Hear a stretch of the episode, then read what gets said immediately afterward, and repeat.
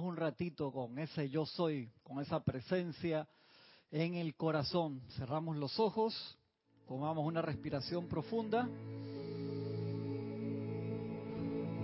botamos el aire y visualizamos esa bendita y toda poderosa presencia. Visualicen muy de forma muy importante y lo más real con su mayor conciencia posible esa conexión de la presencia yo soy sobre nosotros y dentro de nosotros. Sientan esa conexión viva. El ser humano acepta con naturalidad el latido del corazón y está aceptando de una forma u otra la vida dentro de él. Permitámosle entonces, ya que aceptamos esa vida durante toda la encarnación, permitámosle y aceptemos su expansión en luz, que descargue todos sus poderes, que descargue toda su luz y que esa luz tome el mando y el control de sus propios vehículos físicos, etéricos, emocional y mental inferior. Sientan, visualicen cómo crece esa luz dentro de nuestro corazón y se expande por los brazos, por las piernas, por el cuello, cabeza y va tomando el mando y el control totalmente del cuerpo físico. Envíen esa luz como un torrente victorioso de perfección, de iluminación, de salud, de juventud, de felicidad, recorriendo todo el cuerpo y especialmente en este momento, si tienen alguna apariencia, por más pequeña que puedan considerarla, manden un torrente especial de luz, como si fuera un río, canalizado directamente hacia ese lugar. Sientan esa expansión de luz en todo ese órgano, específicamente o en esos órganos que necesitan una expansión mayor de esa luz. Visualicen ahora cómo todo el cuerpo etérico se llena de la misma forma que ustedes llenan una jarra de agua, pero de agua divina del yo soy. Veanlo cómo se llena desde abajo, como entra como si fuera una botella que viene ese chorro desde arriba y se va llenando desde abajo y va subiendo por los pies, por las piernas, por la cadera, va cubriendo todos los órganos lumínicos del cuerpo etérico que tienen reflejo en el cuerpo físico y se llenan como una botella de luz. Y véanse radiantes y luminosos. Ahora esa luz blanca incandescente, llénenla de luz también violeta dentro de su ser y vean cómo ese centro lumínico blanco expande una radiación violeta que va llenando todo el cuerpo emocional. Y ese 80% energético del cuerpo es purificado instantáneamente por ese torrente de luz blanca con radiación violeta que se expande y brilla tan fuertemente que es percibido hasta por el ser más dormido. Vean cómo esa luz se expande, crece, gira desde dos metros debajo de ustedes, más allá de sus manos, de sus pies, más arriba de su cabeza, una esfera de luz de varios metros de diámetro alrededor suyo. Y en este momento se expande, multiplica su poder, envolviendo profundamente al cuerpo mental inferior. Sientan como ese baño de la mañana fresco que los deja limpios, totalmente despiertos y despejados, renovadas sus energías. Sientan en cada átomo y electrón a nivel vibracional, cómo sube y se purifica toda vibración en el cuerpo mental inferior y solamente entran de ahora en adelante las ideas divinas de Dios. La perfección de Dios entra en nuestra mente y se refleja en ese cerebro físico que entra en la vibración divina. Recuerden que somos seres divinos teniendo experiencias humanas y siéntanse que ya están en el pero no pertenecen a este mundo de las apariencias, que caminamos cada día expandiendo la luz del yo soy. Visualicen ahora cómo esa luz se expande, se expande y se multiplica, combinándola con la luz del templo en donde ustedes están o de los hogares en donde están, pidiéndole asistencia al arcángel Miguel, al arcángel Zadkiel, al arcángel Gabriel, pidiendo que se multiplique esa luz, expandiéndola en toda su colonia, en toda su barriada, todo su barrio, en su ciudad. Y vean cómo a través de las calles se vuelven calles de luz que una velocidad extraordinaria se va envolviendo cada calle, cada edificio, cada casa, cada parque, cada playa, cada río, lago en su ciudad. Y vean una toma aérea como si se elevaran por encima de ustedes mismos, cómo esa luz se va expandiendo en todo su país, se va hacia el norte, al sur, al este y al oeste hasta tocar a los polos. Y en los polos se convierte en un gran abanico de luz que recorre de este a oeste todo el globo terráqueo, envolviendo a todo el planeta luz tierra gran abanico de luz y como un torbellino de luz que entra por los ejes de la tierra y sube en espiral de luz, purificando envolviendo toda la atmósfera, toda la tierra, todos los mares, toda el agua de la tierra. Y se va hasta el centro de la tierra en sí, pulsando con los seres que allí viven y expanden su luz, multiplicando la luz de todos los ángeles que trabajan en esta dulce tierra y todos los elementales, todos los seres de luz, todos los seres cósmicos, maestros ascendidos, arcángeles, todos los seres de luz, todos los elogios, todas las personas y seres que han venido, que han trabajado aquí en la tierra, que están trabajando ahora mismo por la expansión de la luz de la tierra, que su presupuesto lumínico se multiplique, que se abran las arcas de luz del cielo y se descargue aún más presupuesto lumínico para todos los trabajadores de la luz de la tierra y que se manifieste todo su misión en perfección y podamos lograr la ascensión al final de esta encarnación en victoria. Gracias Padre, porque así es. A una respiración profunda y abrimos los ojos. Saben que estaba viendo una película súper interesante ayer que se llama Into the Wild que cuando la pusieron en cable pensé que iba a ser la versión de Renés Winsterpool, algo así. es Winterspool. ¿Es Reese o Renés? La actriz, eh, ¿cómo se llama? De pelo que rubia, muy, guapa. Yo pensé que era esa era la película que iban a dar, pero no. Es una película también que tiene tres o cuatro años bastante nueva, que sale también la chica de Twilight, de esta de, la serie de Eclipse, ella también sale ahí en, la película. Y se trata, es la historia real de un joven muy inteligente, súper inteligente, que termina la escuela secundaria, después entra a la universidad por, por presión de, de los padres, porque era un espíritu como súper libre. Cuando se graduó de la secundaria se recorrió todo Estados Unidos en un carro chiquitito, tenía un Datsun. Y después estudió y le fue súper bien en la universidad, pero era un espíritu súper libre que es, en verdad se estaba buscando él mismo y se va, se recorre gran parte de Estados Unidos, se mete en bote y se recorre un río, se pasa a través de una represa y queda en México. Se hace, se, recorrían los... David Lloyd buscando sí, una cosa así, exactamente, algo así, mira. Pero él no sabía lo que estaba buscando en verdad. Y al final se va a Alaska. Él quería ir a Alaska, entonces tenía trabajos temporales en lugares, la gente que conocía los impresionaba mucho a todo aquel que conocía, la gente le cogía cariño, hasta un señor viejito que conoció lo quería adoptar, porque él no hablaba mucho de su familia, ¿no? Y el señor lo quería adoptar, dice, yo te adopto porque yo murió toda mi familia, yo estoy muy mayor y quiero que el, nombre de mi familia siga, que no, cuando yo sí, súper, la gente se quería, los hippies se quería que se fueran con él en el camino y a él le gustaba ir ahí caminando por ahí. Mucho... mucho confort, mucho, mucho confort y se va a Alaska. Él quería pasar en, en Alaska solo una temporada, ¿no? Impresionante con la naturaleza. Muy linda la película. No les voy a, contar más, me la comentan si lo ven. Se llama Into the Wild. Into the Wild. Into the Wild.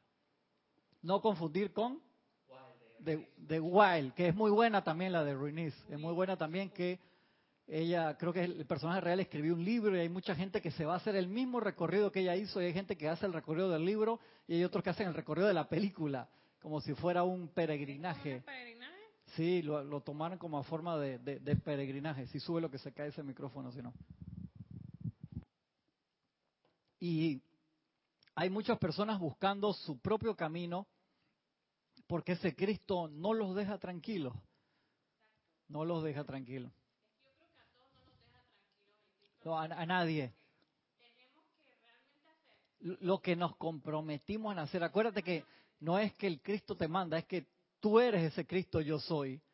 Y lo hablamos la semana pasada, venimos con un cerebro nuevo, con un cuerpo nuevo, y se nos olvida a qué fue lo que vinimos. Y el echar para atrás no es que te lo va a recordar, lo que te lo va a recordar es esa conexión con la presencia yo soy que debemos practicar todos los días. Y en ese camino a cómo ser feliz, hoy tenemos una clase de boletines privados de Thomas Prince que hemos comentado un pedacito anteriormente. Está acá en página 43 del volumen 4 de boletines privados.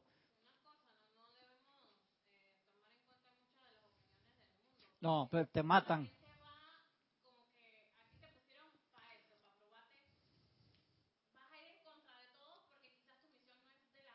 Acuérdate que con malas intenciones o con buenas intenciones te pueden parar tu misión. Pues vamos a suponer, este muchacho acá, espíritu libre, y hacía sus viajes así, los papás les generaba un estrés porque el pelado se les perdía por mucho tiempo, ni llamaba a la casa, ni nada, eso fue como en el 94, 95, no me acuerdo bien.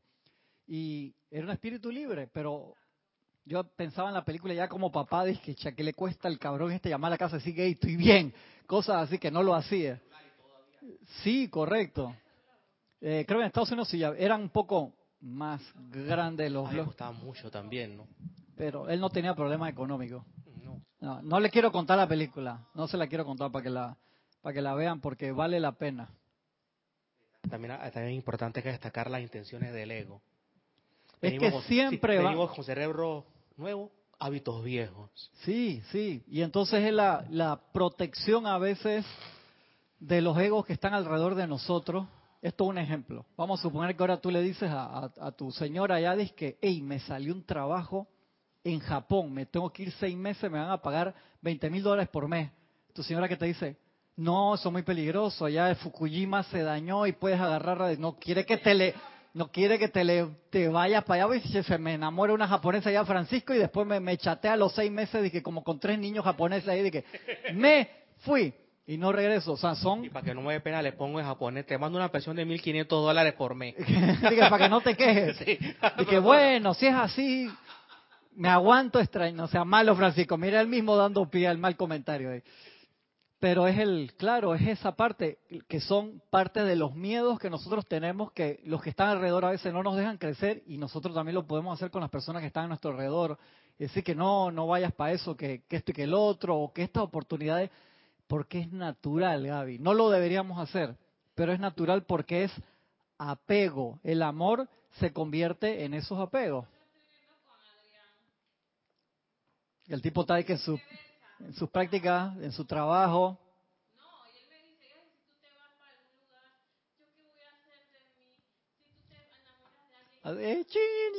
Con el, con el violín mientras tocando ahí la canción de fondo.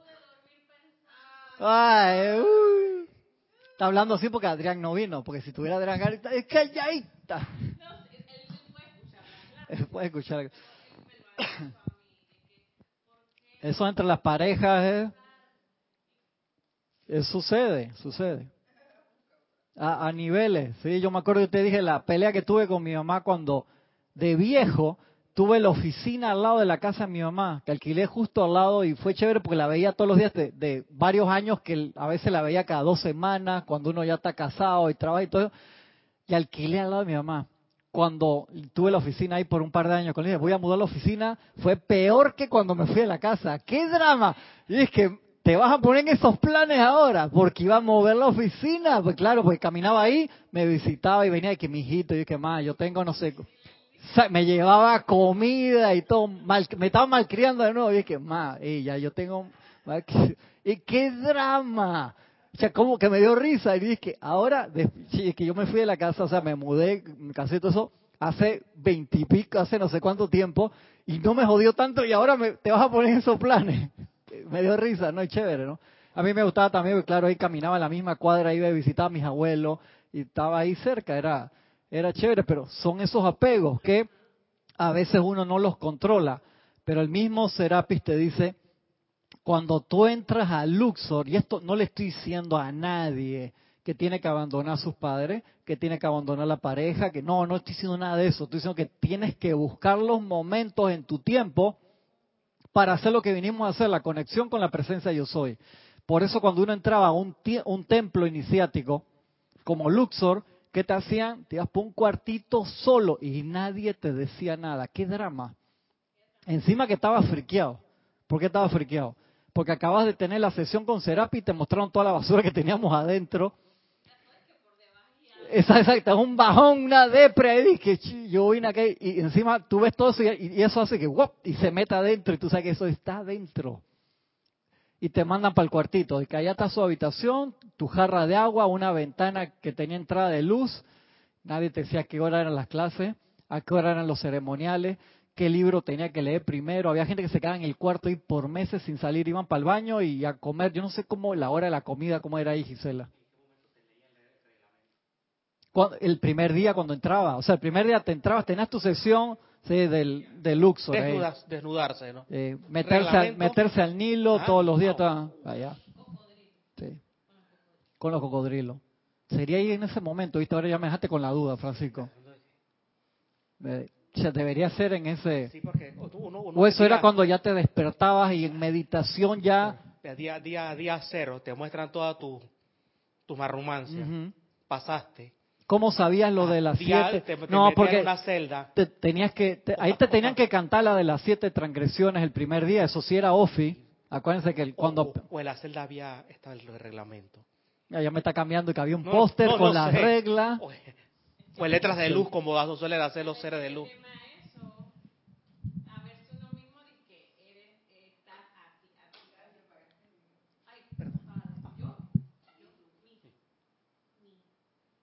Me dejaste con la duda, voy a, voy a buscar eso. Pues sé que lo de las transgresiones, eso sí te lo decían. Pero lo del reglamento del uso de que sumergirá su cuerpo, no tomará alimento hasta que haya purificado. Mm, interesante, voy a, voy a buscar eso. Lo que sí es que sí sé es que después de que te decían lo que te tenían que decir, no te decían más nada. Ya No, ese era, el, ese era el, el, problema y la libertad en Luxor. ¿Por qué? Y el maestro dice por qué. Y el Mahacho Han en una amante de la enseñanza de estos días también dice, el estudiante, si tiene la más mínima distracción, no se va a conectar con su propia luz en el corazón. Eso vale aquí también. Por supuesto. Mira, una distracción gigante que tenemos es esto. Oh, sí. Que es una tremenda herramienta, pero una súper. ¿Por qué? Porque cada vez que hace quickie, tú quieres, tú me habrás chateado que le, acabo de mostrar a Francisco que los, el chat ese que me metieron, y cuando uno se sale te meten de nuevo como la mafia, mira en antes cuánto, mira cuánto lleva. No, 500, 100 más, 100 y pico Tiene 515 chats desde anoche a ahora. Pues cuando tú lo tocas ya se, o sea, no lo he ni tocado. 515 chats de anoche a ahora, de, de los compañeros de, de, secundaria que se hizo la reunión de los 28 años, no me cuánto cuántos años fueron. Y chatean.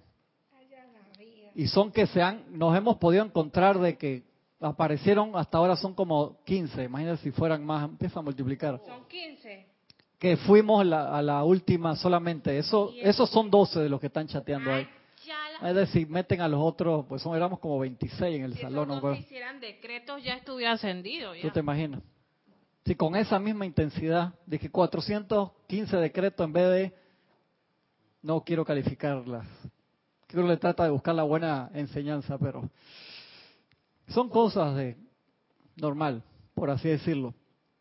Pero si tú te pones a leer eso y a veces se enojan de que, y que tú no comentaste nada, le digo, hermano, aunque tenga el tiempo, yo no me voy a poner a leer 415 mensajes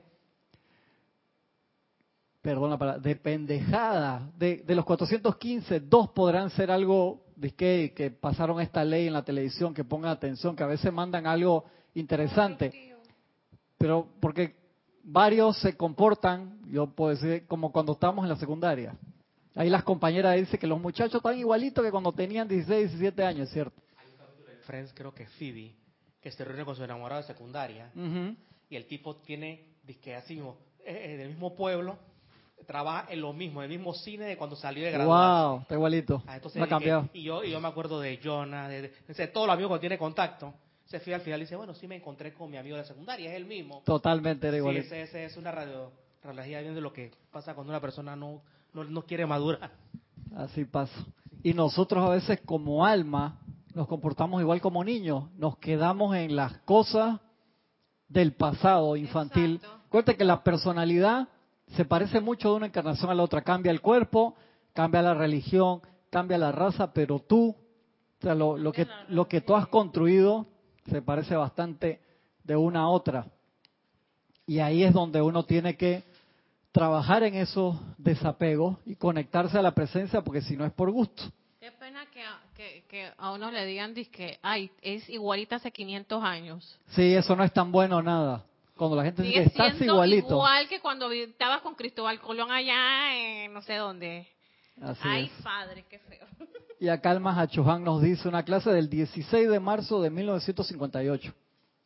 O sea, amigos de mi corazón, vemos que la conciencia externa naturalmente acepta el poder de la presencia yo soy individualizada, que fue lo que dije en la meditación. ¿Por qué lo acepta? Si nosotros no aceptáramos eso, no hace no hay el chispazo del nacimiento. O sea, que el ser humano sin darse cuenta, pero a la vez, o sea, hay una parte de todo el sistema cerebral del corazón del cardíaco que está yo soy, o sea que sí lo está aceptando, pues si no se para latido. En el momento que tú de verdad internamente no aceptas eso, se corta la, la conexión. Entonces sí lo estamos aceptando, pero no caemos en conciencia a profundidad y nosotros una un grifo, una canilla, una pluma que se puede abrir enormemente y descargar cientos de litros por minuto, lo abrimos con un chorrito, un hilito, y dejamos ese hilito ahí. Y nos quejamos de que no hay más, pero somos nosotros los que tenemos el control de la apertura. La conciencia externa naturalmente acepta el poder de la presencia yo soy individualizada para hacer palpi- palpitar el corazón, para irradiar la inteligencia mediante la cual se llevan a cabo las actividades del diario vivir. Sin embargo, la conciencia externa tiene que tornarse confiada y consciente de la luz, de la presencia, con respecto a los requerimientos que el plano tridimensional presenta en el transcurso de la experiencia del individuo. O sea, nosotros no permitimos que la presencia actúe en nuestras vidas hasta cierto punto. ¿Y por qué para lo demás no? Podemos pensar que que es falta del conocimiento, ya tenemos el conocimiento, no tenemos excusa. ¿Por qué no permitimos que actúe en orden divino a través de sabiduría, a través de paz, a través de todas las cosas que necesitamos? Y yo me he hecho esa pregunta muchas veces, Edith, y a veces pienso, estoy forzando materias, que a lo mejor, recuerda que muchas de las cosas que los maestros han hecho antes, y la Madre María nos los dice, es para que nosotros no tengamos que pasar por eso.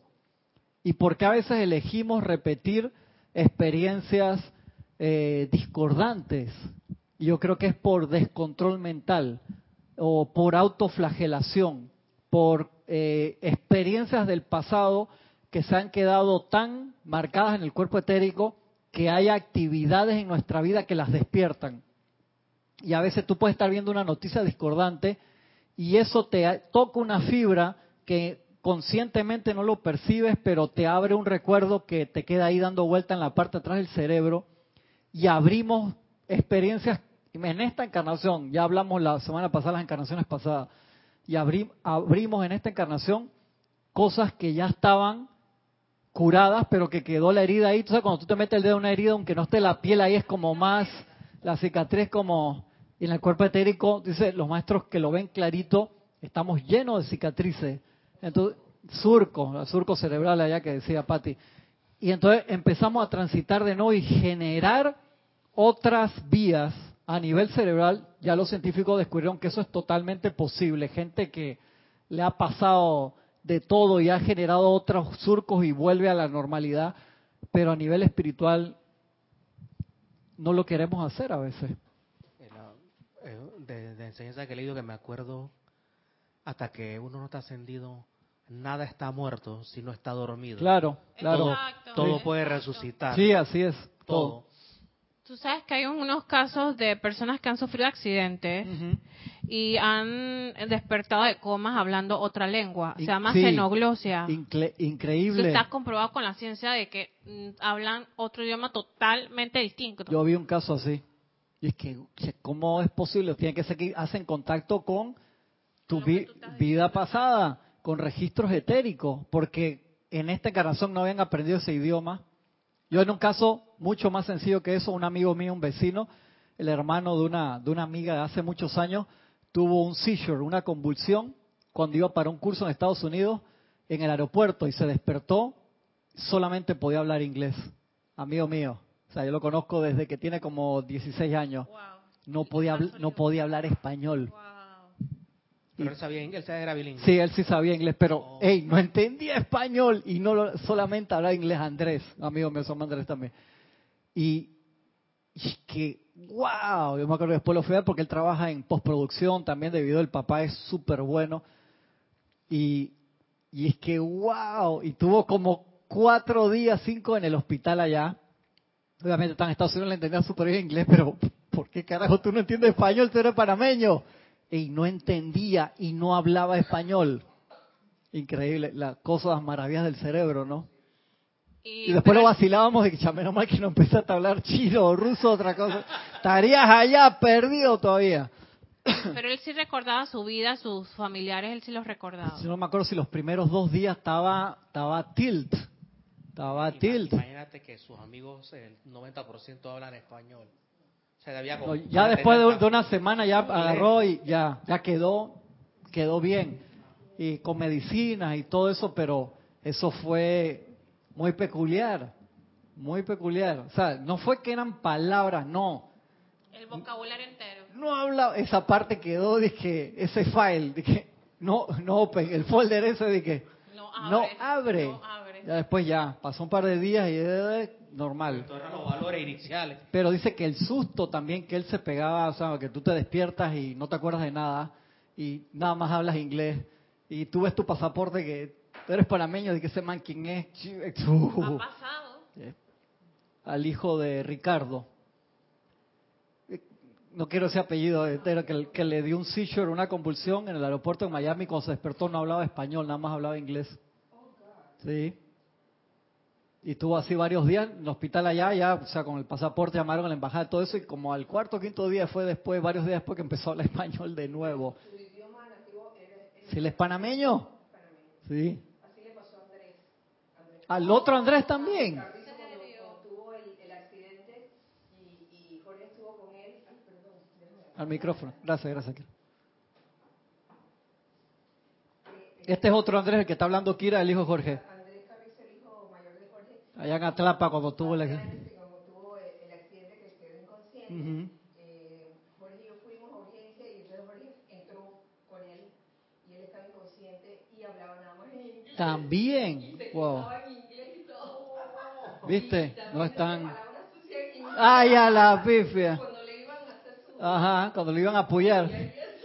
Interesante.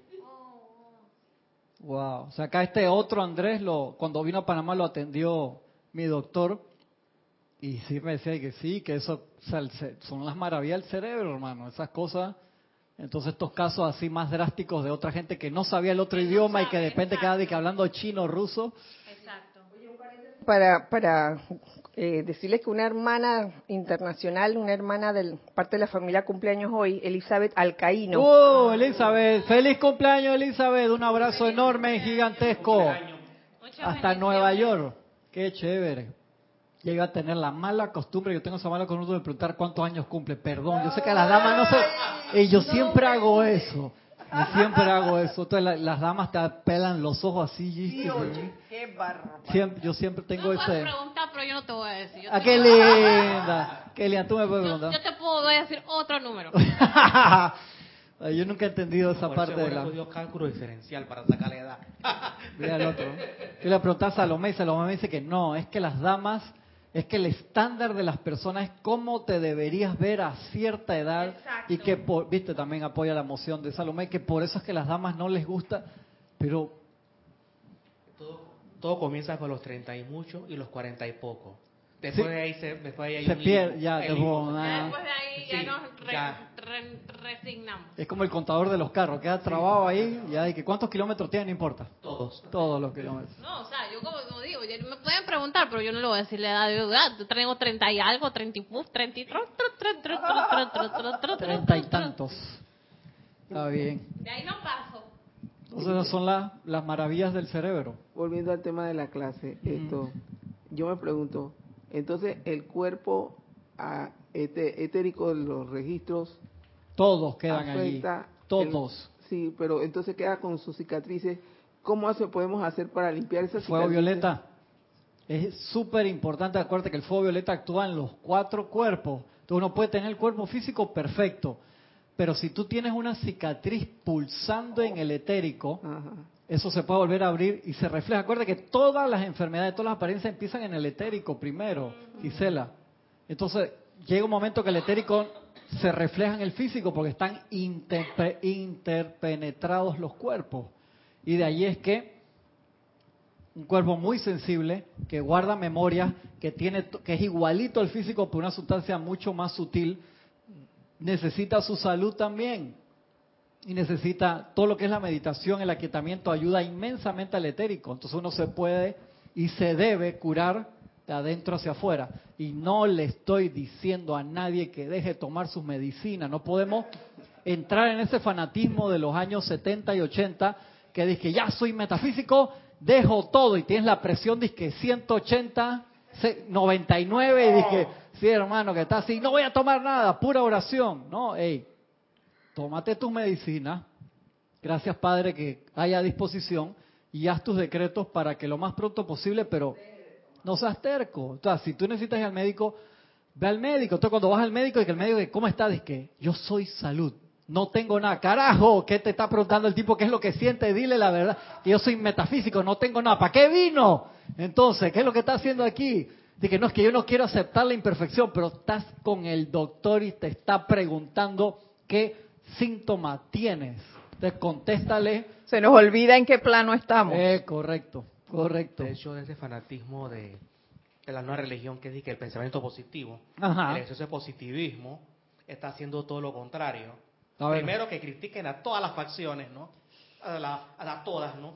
De que ese exceso de positivismo, a la final la empresa termina deprimido, deprimido del cuerpo etérico, ¿no? Claro, porque es el que está sigue pulsando allí. Me ibas a decir algo. Dos comentarios. Uno es de Leticia López, desde Texas, en donde ella, eh, haciendo mención de esas cosas increíbles del cerebro, comenta, una vez vi un video sobre esquizofrenia, en donde se mencionaba que unos pacientes con esquizofrenia se curaban una vez que habían tenido una convulsión. Wow, qué interesante, ¿no? Claro, eso pa- los acomodaba allí de, de nuevo. Interesante. Gracias por... Sí. Esas son ma- maravillas del, del, del- del cerebro. Cuando, cuando Hawkeye estaba, estaba, estaba hipnotizado Ujú. por De los Avengers en la los 1. Avengers, que le metieron un cascarazo en la cabeza y, lo- y lo dejaron, ¿no? Sí. Le hicieron una recalibración cognitiva, le digo, Black le Guido, fue Black que la- Widow, ¿no? Black Widow fue ¿Qué que fue lo- eso? que te metí tremendo trancazo que casi me mata. Lo recali- le reseteó el disco duro. Pero resetearon. Una película está hablando acá, Francisco. Sí. Ese era Juan Ca- Avengers. Atención, atención aquí. Juan Carlos Plaza comenta en cuanto a eso de la edad de las damas, dice, en Colombia las damas responden T5. Y cinco. Y cinco. Cinco. Te dice, Está bien, Cinco. está buena esa. Está bien. El segundo número, el primero no. Entonces tú nunca sabes en qué década están. Nada más sabes el número dentro de la década. A ver, T5. A ver. Muy bien, gracias hermano, gracias. Esas son las, las maravillas. Entonces si nosotros no generamos esa conexión, todo lo demás sigue por su camino y nosotros no podemos dejar que siga solo. Dice el Mahacho Han. Sin embargo, la conciencia externa tiene que tornarse confiada y consciente de la luz de la presencia con respecto a los requerimientos en el plano tridimensional. Les hemos dicho cómo en Luxor al aspirante se le deja solo con nada en términos de lo material, excepto el flujo de energía desde su presencia al interior de su corazón. Todos los días te pasabas ahí en, en meditación. Sé que en el libro En Luz desde Luxor te habla que llega un momento que entonces ya tú te conectas con las clases, que esto, pero el primer ejercicio igual pasaba en el templo de el maestro Kujumi. ¿Qué te mandaban a hacer? Creo que era dos años sin hablar. Eso era la cuando tú entrabas al templo. Nada, nada. O sea, te daban las instrucciones básicas. Dos años sin hablar absolutamente nada. ¿Y para qué ustedes creen que era eso? Que te caes la boca. Porque si no, no te conecta. Nosotros, seamos sensatos, ¿cuándo nos conectamos con mayor intensidad? Ay, cuando vengo a los ceremoniales, no me eche cuento. Cuando tienes un problema económico, un problema de salud, estás peleado con tu papá, tu mamá, con la pareja, o ahí sí te conectas, que son unos decretos, hermanos, que los maestros, que ah, pendejos, si sabe decretar, no, míralo. Pero hay Después- veces que tú Después sabes- que Ay, perdón. Hay veces que tú sabes que de la desesperación uno no se conecta porque tú tienes Te tienes que que resolver. primero, te tienes que aquietarte primero. con respecto a, lo- a los que los discípulos del señor yo entiendo. Ujú. Después de pensar tantas soquetas de pendeja, ¿te acuerdas que hay un silencio? Sí. Después sí. que ya pasaste la desesperación, Exacto. Ya pasaste sí, todo eso. Tú te imaginas cuando tú entras Un silencio. a un templo de eso, te callas la boca, pero el cerebro, los pensamientos, sentimientos y recuerdos, Eso. hermano, están a mil. O sea, tú sientes ese ruido adentro, que eso siempre lo comentamos con mi hermana de Chile, que dice, no, tú puedes pensar que trabajas en un lugar que estás solo en tu cubículo, o tienes una oficina, o estás aparte, o tu trabajo es muy solitario, y los seis compañeros que están adentro, Exacto. que además de los cuatro cuerpos internos, o sea, lo- de lo- lo- todo lo que pasa adentro del cerebro que hacen un escándalo. Tú dices, no, yo no tengo seis compañeros que me hagan la vida imposible, pero están adentro. O sea, y tú los escuchas todo el tiempo y tienes que lograr en la religión también los cartujos y todas estas clases de sacerdotes que vivían una vida solitaria. ¿Por qué? Porque se rendían a la presencia y estaban en esa búsqueda en oración. Y era porque si tú tienes muchas cosas que te están llamando la atención, no te vas a conectar. Y no le estoy diciendo, acuérdense que nuestro trabajo en esta sociedad no es irnos a las cavernas. Nosotros en esta encarnación nos tocó cursar nuestras materias dentro del ruido. Eso, eso, eso es la materia de este Zeitgeist, es eso, donde tú estés, te alcanza el ruido. Entonces tú dices, no, yo tengo una finca que me, me parece muy bien, de vez en cuando, pero tú alejarte ahora de la sociedad, porque lo que se necesita es estar en los centros urbanos magnetizando la luz, magnetizando las vibraciones de los seres ascendidos. ¿Para qué? Para que a través de los grupos de una persona, de dos personas, tú con tu Cristo, tú con la presencia de yo soy, o de dos personas o más, como dice el Maestro Jesús, allí estaré, poder generar un aura espiritual. ¿Para qué? Para que se descarguen vibraciones de bendiciones, que eso es lo que los maestros quieren y nos piden, que es parte de la necesidad de la hora. Eso hay, un, hay una clase del maestro El Moria que dice la necesidad de, de la hora es que pongamos en práctica todo el conocimiento actual y todo lo que aprendimos en el pasado, que se descargue, que se eh, eh, conformen los campos de fuerza, que las personas se conecten con su Cristo interno. O sea, te pone cuáles son las materias que nosotros tenemos que resolver ahora. Hay un plan de eso muy concreto. Y es muy acertado para el paradigma que estamos viviendo porque, como lo predijo Alex José hace 100 años en un mundo feliz, eh, la gente se va a controlar con en cantidad absurda de información. Sí, sí, Eso, es, eso es lo que es la Internet, ¿no? así mismo es. Entonces, se dieron cuenta que hay ruido adentro, vamos a ponerle ruido afuera para hacer una empatía con la desconexión. Entonces, Es que lo el, el lo ser, que el ser promedio, adentro, Francisco, por lo Ajá. menos en cuanto el siempre el, el concepto ese que le gustaba comentar a Jorge, que decía la carrera de ratas, el rat race, que yo tengo amigos que, o sea, vivían, tenían problemas económicos, esto con otros se fueron a, a Estados Unidos y tienen dos trabajos o tres trabajos y yo siempre le comento uno con el que yo crecí cuando era pequeño, que yo lo quiero mucho, y él me dice, no, ahora tengo dos carros, tengo una moto, y... Pero no tengo vida. Exactamente. Y otro compañero de acá que, que, que vive en Estados Unidos que nos decía, hey, yo duermo cuando voy en el subway de un trabajo a otro, no, no jodas, ¿no? así sea. O sea, que te renunció al carro para poder dormir. Sí, sí, o, o- o- y yo entiendo que a veces tú puedes tener una necesidad económica y eso y lo necesitas hacer porque tienes que resolver, como dijimos, tu misión de Jedi es rescatar a la princesa Leia que está allá. Pero para llegar a la princesa Leia tú tienes que pelear con los Stone Troopers que están en el camino, tienes que resolver las emergencias del diario vivir, pero no se te puede olvidar la misión principal. Mi misión es matar a los Stone Troopers. No, tu misión es rescatar a la princesa Leia. Los Stone Troopers son las interferencias que hay en ese camino para rescatar a la princesa. Entonces en la encarnación se nos olvida, Gaby. Yo he estado muchas veces que se me ha olvidado y que a veces uno se siente cómodo en un lugar y ya resolví. No, pero no viniste a eso. Vinimos a esa conexión con la presencia yo soy. Todo lo demás es adicional. Es malo tener un buen trabajo para nada. Gracias, Padre, a las oportunidades de trabajo, que son oportunidades de servicio también. Y que te puedes comprar tu casa allá en la playa. Si quieres, vaya a comprar su casa. Eso no tiene nada de malo. El problema es que nada más te ocupes de todo lo demás y se te olvida a qué viniste. Entonces llega un momento que te pierdes. Te quedas totalmente perdido. Que por lo menos acá en la reunión que tuve con los compañeros había algunos que eh, tenían puestos muy buenos y me acuerdo uno que había estado en la enseñanza en el Jurásico y yo no le comenté nada, y dije, voy a ver si me pregunta algo. Entonces su, su, su historia era de que no, que estoy en esta oficina que me hicieron socio y ahora hago ejercicio esta hora en la mañana, que, o sea, Totalmente. en las tres horas eso no hubo ni un solo comentario espiritual y que yo no lo voy a hacer, yo acá me voy a hacer loco y voy a hacer el, el- Exacto.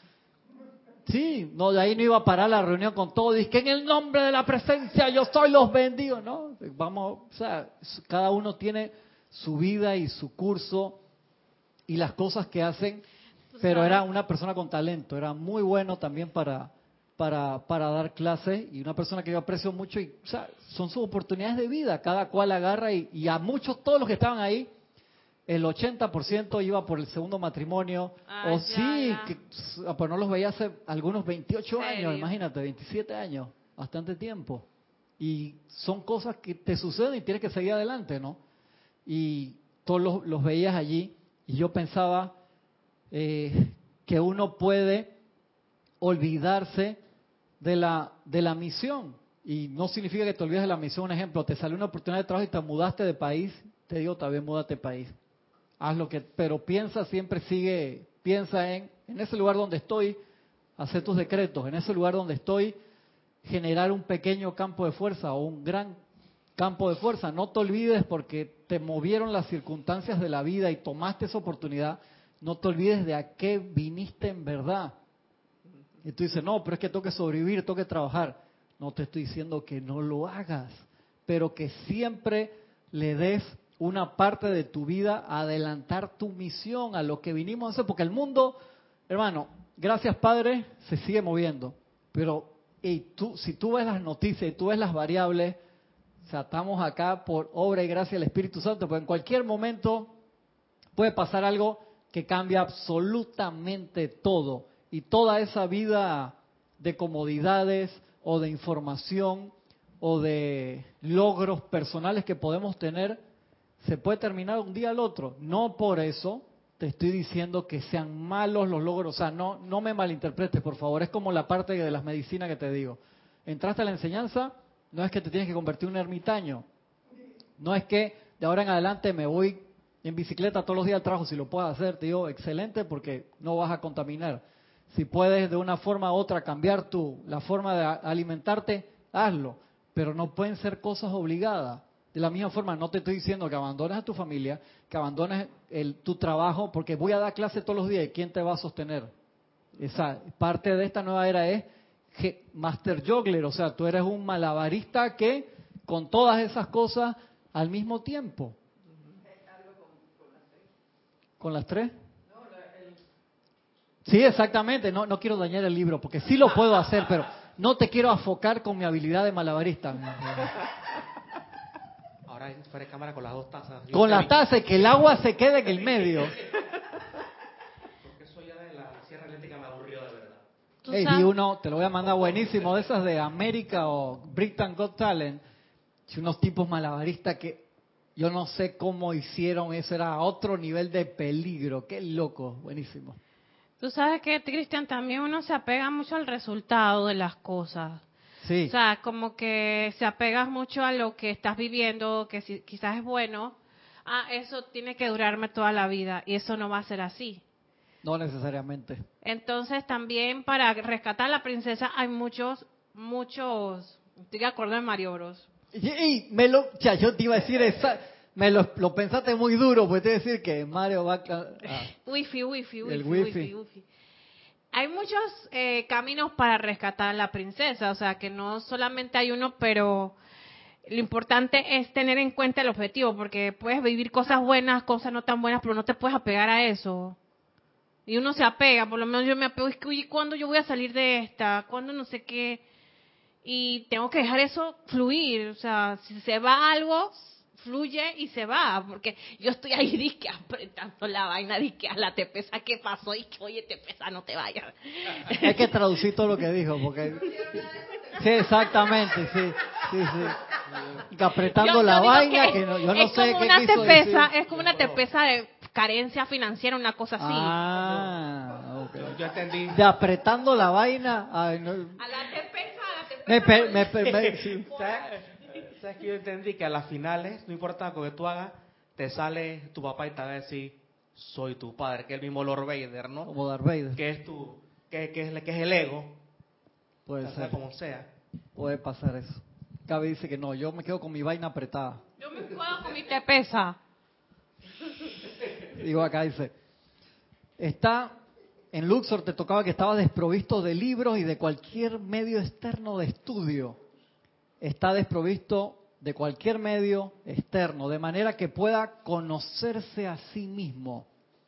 Tal cual ustedes saben, mientras haya alguna diversión que pueda ocupar la atención del ser externo, este no contemplará la fuente de la cual surgió. Se lo está diciendo el Mahacho Juan, hermano. Mientras tú tengas algo de diversión externa, tú no vas a poner la atención en la fuente. Yo le agregaría, no la vas a poner hasta que estés en problemas.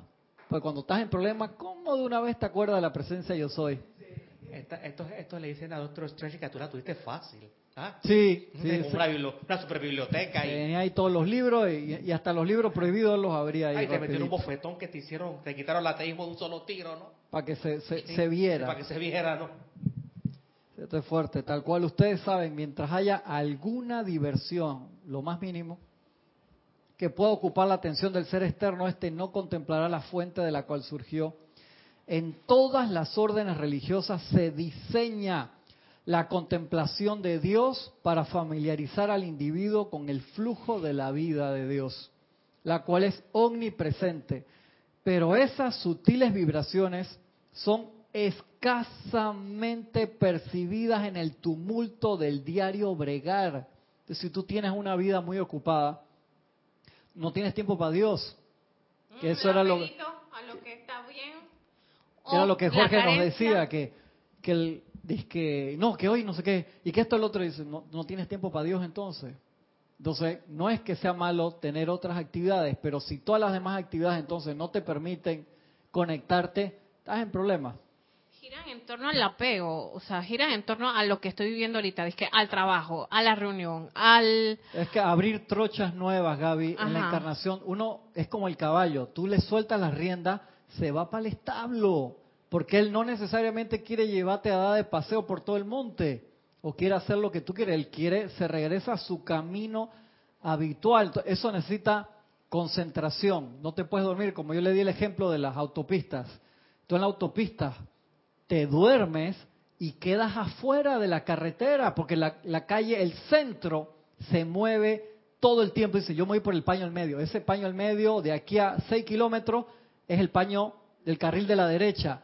Y a los 10 es el paño que dice exit only, no necesariamente éxito, no, no salida, como la- las cuñas de, de- del Open curso English. del Open English, cuña aquí gratis queda afuera y, y es tan sutil que cuando te das cuenta estás en la curva y tienes que dar un vueltón para entrar a la autopista y cuando te sales de la autopista, está, ¿a dónde sales? A los centros comerciales, sales a los restaurantes. Entonces, no era para ir para donde ibas, pero quedas ahí, qué bonito. Antes de entrar, voy a comer algo, voy a comprar algo y se te olvidó para dónde ibas, Edith.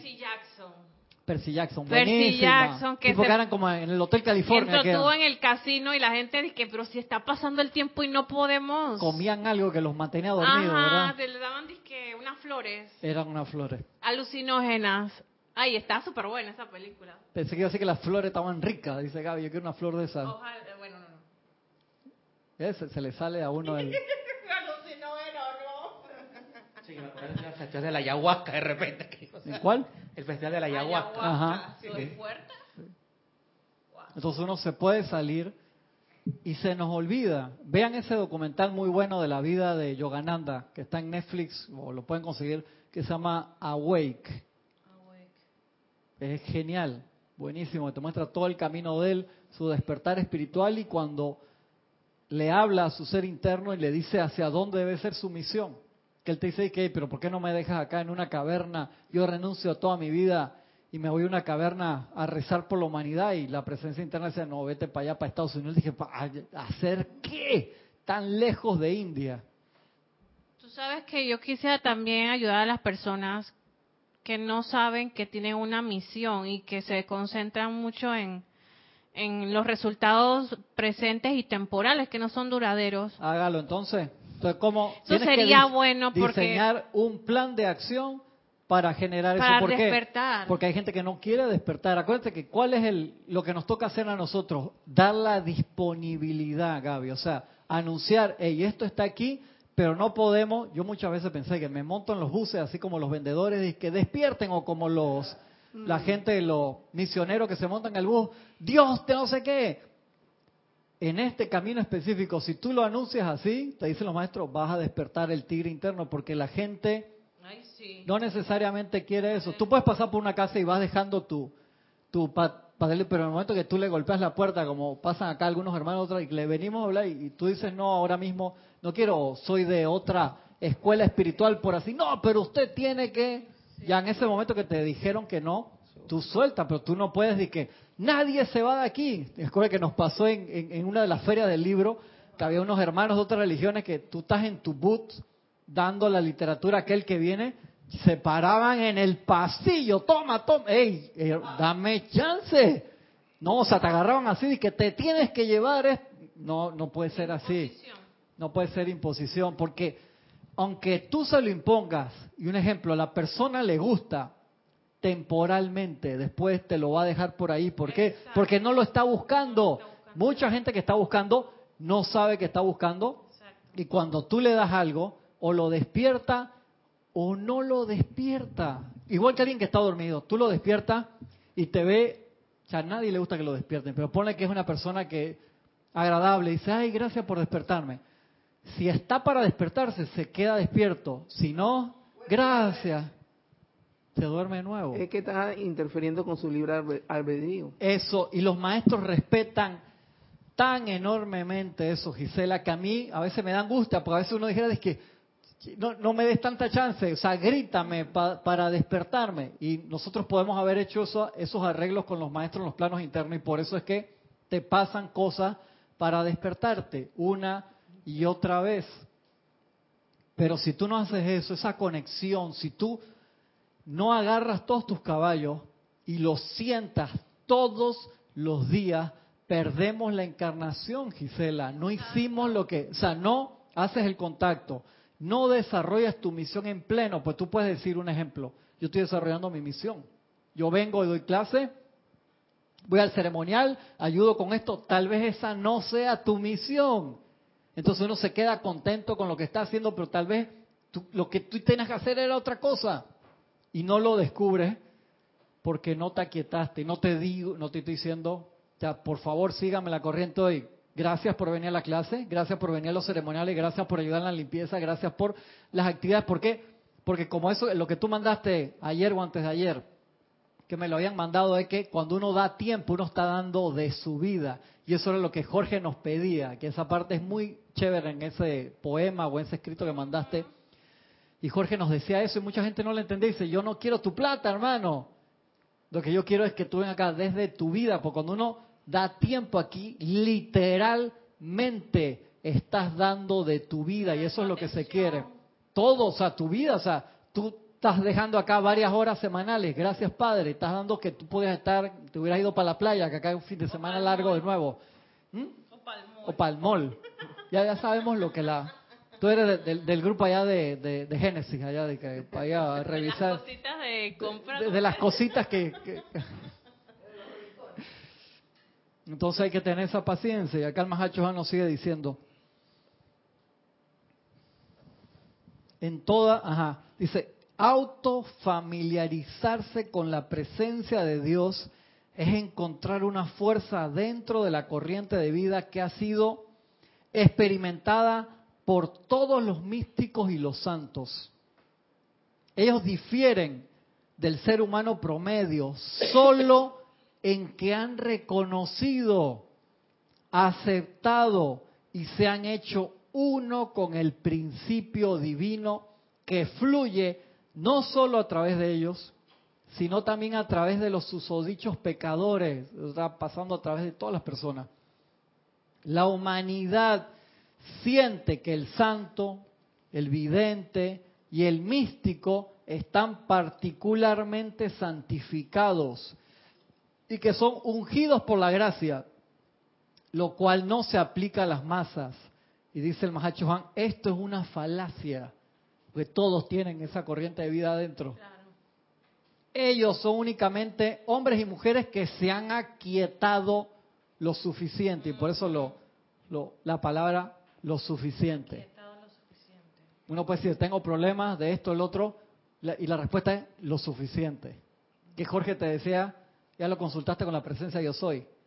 Y uno podía contestar, llena el espacio, no fue lo suficiente. Entonces esto no es autoflagelación porque no es cantidad de, sino calidad de. Entonces aquietamiento tiene que ser lo suficiente en calidad. No es que, como tú me dijiste que eran tres meditaciones al día, he hecho tres meditaciones de dos horas, he pasado meditando seis horas al día y te conectaste con la presencia. No, porque no fue de calidad para un ejemplo burdo que lo saca la colación. ¿Qué se necesita para emborracharse? El suficiente alcohol. Correcto, no necesariamente el nivel de alcohol que sea fuerte. Y es muy subjetivo. Sí. para ti es mucho, para mí no, para él no. Claro. Es suficiente. Es lo suficiente para el peso, para porque tú puedes decir, me tomé 10 cervezas, pero esas cervezas tenían 1% de alcohol pero te tomaste un vaso de... Una King Cobra, 19%. Hay una que es sueca. De sesenta y tanto. Sí, que Jorge una vez nos contó que alguien le regaló una cosa que esa vaina era...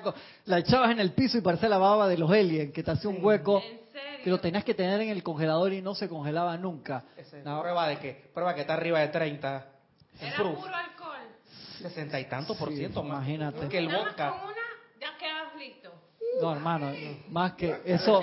Yo creo que tú en un vaso y le echabas agua y le dabas a tomar a todo el mundo ahí, quedan todos borrachos. Sí, una, una cosa así. Entonces, eso es el nivel de alcohol en, el mismo volumen de medida. Entonces, acá lo que estamos buscando es. Mira, Gisela es que se despertó y todo. Gisela, tú cuando eras joven, de que me interesó. me acaba de chatear Gisela, dije, ¿cuál es el mentira? Dije, ¿cuál es el nombre de la bebida? Ahí dije, Pero tú sabes que tú se la das a probar a los noruegos, a los suecos, y que no se emborrachan pueden pueden tener su porque yo no sé cuántos amigos de eso tú conoces ahí de que y como tú sabes que desde chiquito les da yo no sé esos intríngulis ellos, ellos tienen su cultura bueno yo conozco yo tengo una amiga que estudió en la URSS ajá ella sí se había tomado cuatro botellas de secos sin emborracharse. Pues le, pues le daba el podcast. Le, demoró como 10 años. Sí, en, el trabajo yo estaba antes. Estudió, estudió en la Unión Soviética. Fue a Siberia. Allá estamos hablando de menos 30 grados. Creo que ya está hasta menos 60. Sí, sí. Allá, allá, el jugo de los niños tiene 15% de alcohol. Oh, Francisco, me como que el jugo de los niños tiene 15% de alcohol. Sí, el jugo, o sea que la bebida de los niños, el, ¿cómo se llama la cosa? Tiene alcohol por. Porque- Búscame eso y me lo Sí, mandas. Sí, señor. Sí, me estás metiendo acá en problema de que el jugo de los niños allá echa todos los peladitos Eso me, borrachos. dijo, eso me dijo mi amiga María Morales. Búscame esa información. Sí, ya dije que eso, la amiga dijo nombre y apellido y todo allá que vayan y le pregunten a María Morales. Entonces, sepa, entonces para poder, que se ella agarró medio balón de seco y les ponía un poco de alcohol naturalizado para poder em- emborracharse. Dame terminar acá en los últimos cinco minutos que me quedan. Ya me emborrachó Francisco con esa información, me dejó mal. Te concentrémonos en esto, dice. Ellos son únicamente hombres y mujeres que se han aquietado lo suficiente. Entonces busquemos, tenemos que buscar esos momentos de calidad con la presencia de yo soy. No solamente los momentos que los necesitamos hacer, sino que esos momentos sean de calidad. Se nos ha dicho desde el principio que todas las meditaciones son buenas. ¿Por qué? Porque te sentaste a hacerlo. Pero si tú me dices, tengo 5 años meditando, 10 años, 20 años, y no me conecto, te digo, sí, hermano, es como si tú me dices de que tengo 20 años con mi novia y nunca ha pasado más nada de que nos agarramos la mano. Te digo, eso no son momentos de calidad. Sí, hermano, aquí hay un problema y, que, y seguimos tratando y salimos. ¿Y cuántos años tú tienes? 20 años y todavía nada nada. No son momentos de calidad, hermano. Hay, una- hay un término... No se han conocido todavía esa gente. No, no hay un se ter- Hay un conocen. término que usa los, o la gente ahora se llama friendzone. Sí, exactamente. O el noveno círculo, Ey, o el gracias. noveno círculo del infierno, le digo yo, ¿no? Imagínate que tú frenzoneaste a la presencia yo soy. Ve cómo se ríe la otra. No te rías así, hombre.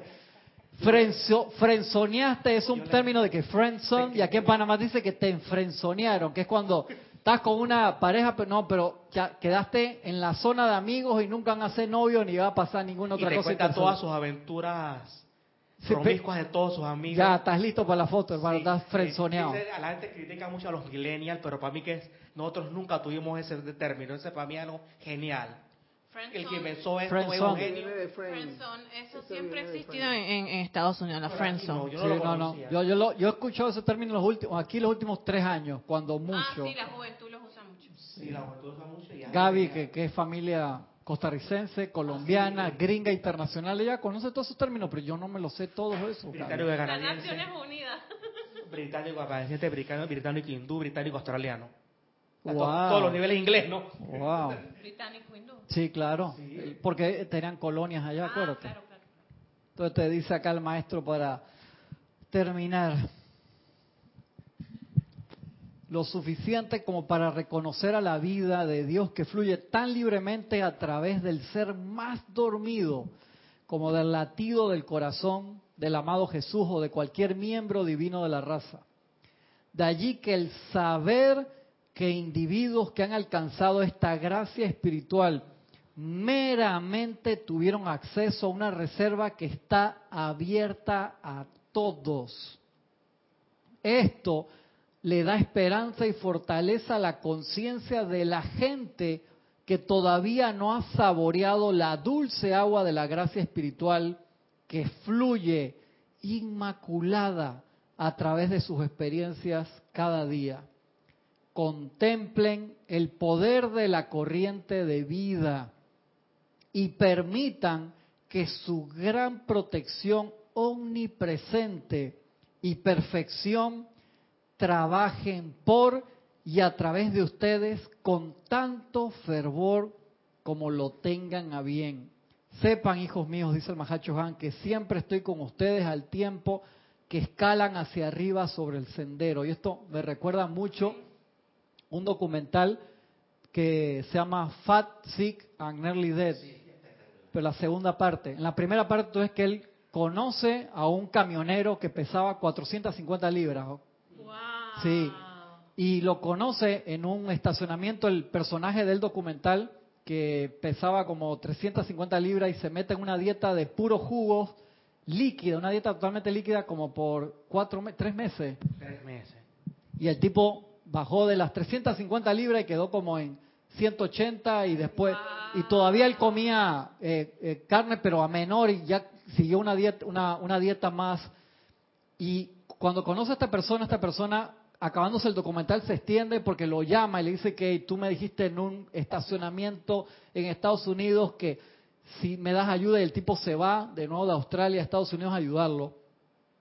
Y el tipo empieza a hacer la dieta y, y se emocionó tanto la persona que empezó a bajar y a bajar y de las 450, él le regala un, un- un suéter de la selección de, de Australia y dice en algún momento te lo vas a poner y se lo toma en serio la persona y tiene un cambio de vida espectacular y de, pesar 450 libras quedó como en 200 o 180 y quedó súper bien y en el- hicieron segunda parte del documental.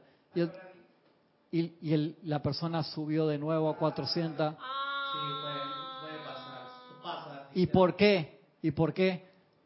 De ser camionero, él había estado en el Army, en el Air Force, era inteligente, pero había tenido problemas familiares, había perdido la familia, y entonces se había encasquillado en ese trabajo de camionero que comes mal, duermes mal, comes pura comida chatarra en todo donde paraba. Che, el tipo quedó y empezó a dar charlas en, lo- en los lugares donde vendían frutas en Estados Unidos, se empezó a hacer famoso y llevaba como las bolas de... Tres minutos me voy las bolas de, de, bowling, de jugar bolos, él decía de que yo he perdido este peso y te ponía como 15 bolas de ese y dice yo he perdido. El tipo se veía súper bien, te había quedado así, que slim, y, y daba charlas en Estados Unidos, se casó de nuevo. Una mujer guapísima, y al poquito tiempo de casarse, te estoy contando todo el documental, le, le fue mal en matrimonio, porque se casó como muy rápido. Y volvió de nuevo y volvió de nuevo a manejar camión y dejó de dar charlas y dejó el otro trabajo que tenía en un club que era bien chévere y entonces él regresa, el, el que filmó el documental, que él sí mantuvo el peso bien y siguió la dieta sana, regresa y habla con Liz, hermano, ves que tú necesitas ayuda psicológica, porque el problema está adentro. Hay que Y e- de raíz. Y eso nos sucede a nosotros. O sea, tú puedes... Te- tienes que ver la película. No te quiero contar la segunda parte ahí entero, porque pa- para que vean lo que... Entonces, eso nos puede suceder a nosotros. Tocamos la enseñanza, generamos un cambio, pero no usamos la introspección para aprender, que eso es lo que te hacían en Luxor y eso es lo que te hacían en los templos. ¿Para qué te mandan solo? Porque si yo te doy la cantidad de decretos y te doy la cantidad de, de ejercicios para hacer, pero tú no te has aquietado, ¿qué va a pasar, Gisela? El cambio va a ser temporal. Yo no quiero cambio temporal. Yo he tenido cambios temporales, sí, claro que sí, y otros que se han mantenido, pero yo me he dado cuenta con los años, hey, mira, estos puntitos que están aquí, Cristian González, tú no lo has resuelto al 100%. No, claro que sí, la persona dice que sí, sí lo, no lo has resuelto, hermano. Entonces, eso está medio palo ahí, como se dice aquí en Panamá. Y si tú no lo resuelves, te queda en el físico, te queda en el etérico, te queda en el emocional, te queda en el mental inferior y no avanzas en la encarnación como podrías haber avanzado. Eh, hay muchos instructores, no sé si es de un libro, que dicen que un médico, un neurólogo es un mecánico del cuerpo. Se puede resolver el pro- el problema de la Claro, mecánica del cuerpo bajar. eso lo sabemos. Pero a nivel psíquico, ya de- del estrés para arriba, ya comienzan las cosas emocionales. El estrés genera cortisol, el cortisol genera glucosa masa. y viene la grasa y se triplica la cantidad que tenías antes. Y eso solo en la mecánica corporal. En la mecánica, en el- en físico mecánica solo. corporal. Y eso, Francisco, por eso damos gracias de la medicina, de los médicos que nos ayudan. El médico sabemos, no te puede curar, te puede dar tiempo.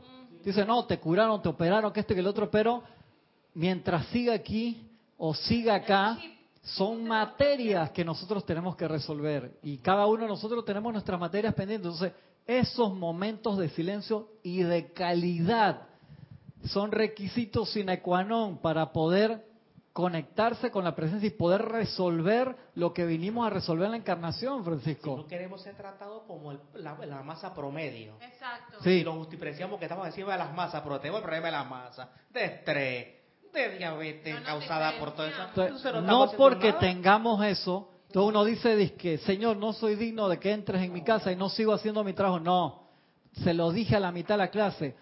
La materia principal de esta encarnación es que a pesar de todas las cosas que nos pasan, seguimos haciendo el trabajo a la mayor capacidad posible. Porque lo más fácil sería, ah, no, como yo me siento mal, me duele aquí, me duele acá, me duele acá o esto, no sigo mi camino, no seas pendejo. Que eso no es lo que estoy diciendo y estoy hablando en serio. O sea, a pesar de todo lo que me pasa, ahí estoy, como el cholito.